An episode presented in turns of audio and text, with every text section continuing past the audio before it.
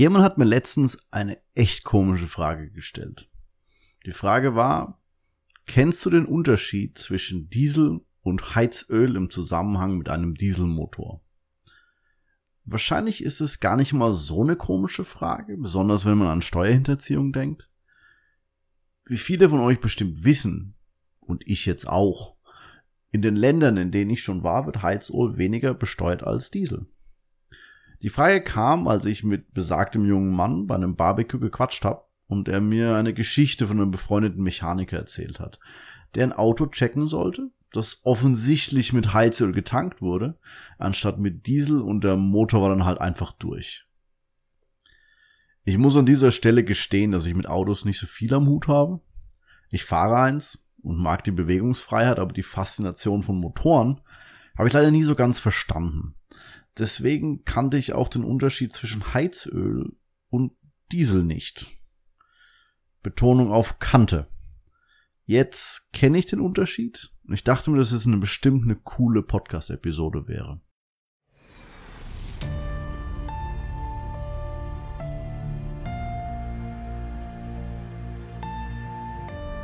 Mein Name ist Johannes Vogel und ihr hört die Alltagschemie, mein Podcast über Chemie im alltäglichen Leben. Chemie ist die Lehre von den Eigenschaften und der Umwandlung der Stoffe, egal ob Feststoff, Flüssigkeit oder in Gasform. Und ob ihr es glaubt oder nicht, man findet sie überall.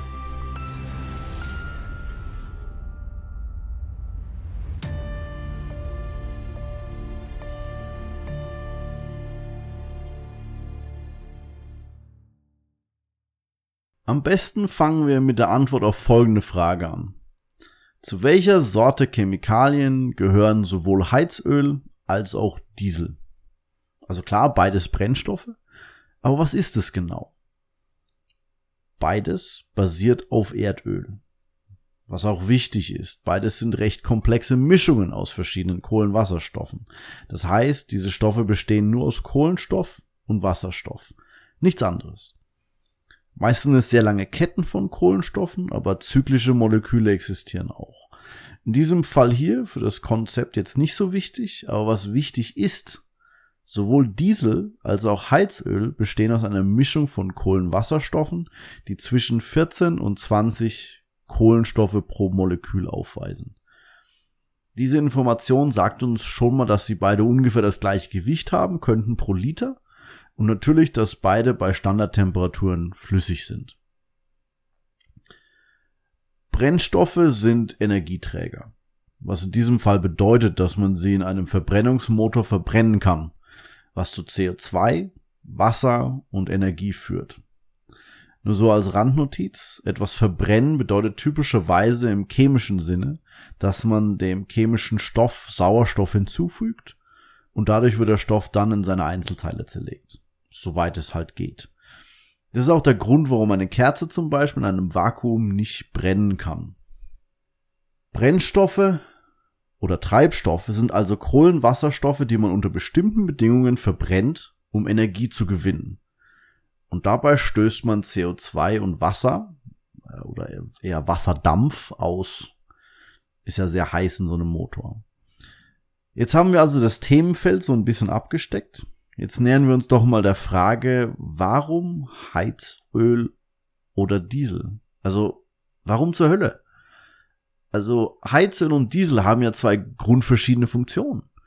Das eine soll heizen, der Hinweis ist hier im Namen, und das andere wird zum Transport genutzt. Es ist jetzt, glaube ich, an der Zeit zu erwähnen, und daher diese Frage, warum die beiden, dass bis in die frühen 90er Jahre Heizöl und Diesel eigentlich fast identisch waren.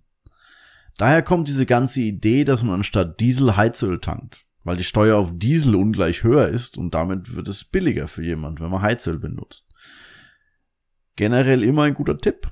Wenn man nicht versteht, warum Menschen etwas machen, anfangs mal kurz checken, ob sie dadurch Geld sparen oder verdienen können. Danach schauen, welche anderen Vorteile rausspringen die häufig wieder auf Geld verdienen oder sparen hinauslaufen. Das Ganze fällt natürlich unter Steuerhinterziehung und ist im deutschsprachigen Raum illegal. Aber es ist auch nicht wirklich so gut für den Dieselmotor, denn um den geht's hier ja. Im Laufe der Zeit wurde den Autobauern ein paar Regularien auferlegt, um die Qualität der Luft zu verbessern, da der Dieselmotor mitunter eine ziemliche Dreckschleuder war. Heutzutage eigentlich auch immer noch, aber auf jeden Fall besser als in den 90er Jahren. Es wurde in einer vorherigen Episode über Katalysatoren schon mal besprochen. Der Dieselmotor wurde effizienter oder musste effizienter werden, um eine bessere, komplettere Verbrennung zu erzeugen und um bestimmte Schadstoffe wie Feinstaub und Stickstoffoxide zu minimieren. Dadurch wurde der Motor aber auch sensitiver und anfälliger für Verunreinigungen.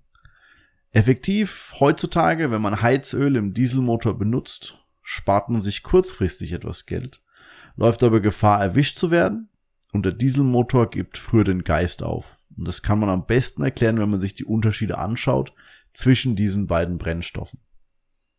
Wir fangen einfach mal mit dem offensichtlichsten an, weil sichtbar. Heizöl ist rot. Warum? Ganz einfach. Farbstoff. Heizöl wird rot gefärbt, damit es sehr einfach bei einer Stichprobe aus dem Tank erkannt werden kann. Die rote Farbe, soweit ich weiß, hat keine negativen Effekte auf den Dieselmotor, aber wahrscheinlich sehr negative Effekte auf dein Verhältnis zum Polizisten vor Ort. Nächster großer Unterschied ist der Schwefelgehalt. Der Schwefelgehalt im Diesel ist mindestens fünfmal niedriger als im Heizöl. In manchen Teilen der Welt noch viel mehr. Wenn man schwefelhaltige Stoffe verbrennt, dann formen sich Schwefeloxide. Eigentlich recht analog zum Verbrennen von Kohlenstoff, das Kohlenstoffdioxid zur Folge hat. Ja, aber klar, so what? Warum ist es schlecht? Schwefeloxide verursachen verschiedene Sachen. Zum Beispiel können Schwefeloxide unter den Bedingungen einer Verbrennung im Dieselmotor schweflige Säure bilden. Und was passiert, wenn man Säure mit Metalloberflächen in Kontakt bringt? Korrosion und Motorschäden sind die Folge. Besonders bei hohen Temperaturen. Der typische Vorgang ist hier, dass ein Metall mit einer Säure reagiert, um ein metallisches Salz und Wasserstoffgas herzustellen. Die Folge ist dann eine verringerte Lebensdauer des Motors. Es gibt noch einen zweiten Effekt bei einem erhöhten Schwefelgehalt. Der nachgeschaltete Katalysator leidet auch mit. Der Katalysator war das Hauptthema, wie bereits erwähnt in einer vorherigen Episode. Dieser hilft dabei, die Verbrennung des Treibstoffs zu verbessern. Dieser Vorgang geht über die Oberfläche von Metallkatalysatoren. Die Reaktionspartner werden dabei auf die Oberfläche adsorbiert, reagieren miteinander und werden dann wieder losgelassen. Nun, Schwefeloxide sind ziemlich gut darin, sich auf Metalloberflächen anzuhängen, aber leider lassen sie dann eher selten wieder los.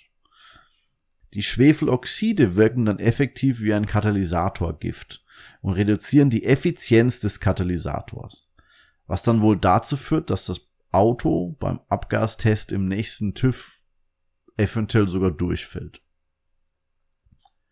Aber das Ganze noch nicht genug haben sie auch die Stoffe verändert, die dem Diesel Kraftstoff zugesetzt werden, um gewünschte Eigenschaften zu erzeugen. Diese Additive erhöhen zum Beispiel die Zündwilligkeit eines Kraftstoffes. Mit Zündwilligkeit ist der Zeitraum zwischen Einspritzung und Selbstentzündung des Kraftstoffes gemeint. Das zeigt sich in einem Wert, der sich die Cetanzahl nennt, und diese Zahl kann in Heizöl um einiges niedriger liegen. Der Effekt hier wiederum ist der schnellere Verschleiß im Dieselmotor. Es äußert sich durch mehr Klopfen im Verbrennungsmotor. Klopfen passiert, wenn mehr als eine Entzündungsquelle existiert. Der Brennstoff entzündet sich also gleichzeitig an verschiedenen Orten. Die sich ausbreitenden Kräfte von beiden Orten treffen dann aufeinander und verursachen ein sehr eindeutiges Klopfgeräusch im Motor.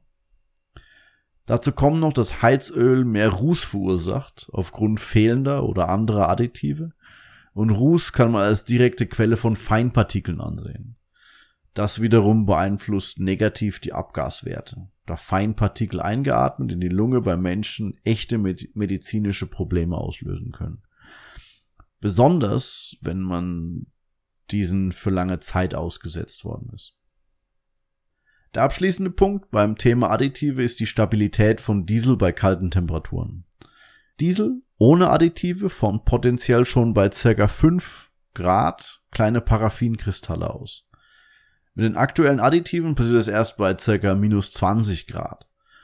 Diese Kristalle können den Motor, aber besonders die Filter verstopfen. Heizöl hat normalerweise diese Additive nicht und da ist deswegen die Gefahr größer, dass das passiert. So, da habt ihr es. Ihr könnt also sehen, dass es doch recht gute Gründe gibt, Geld für Dieselkraftstoff auszugeben, anstatt mit Heizöl herumzuhantieren.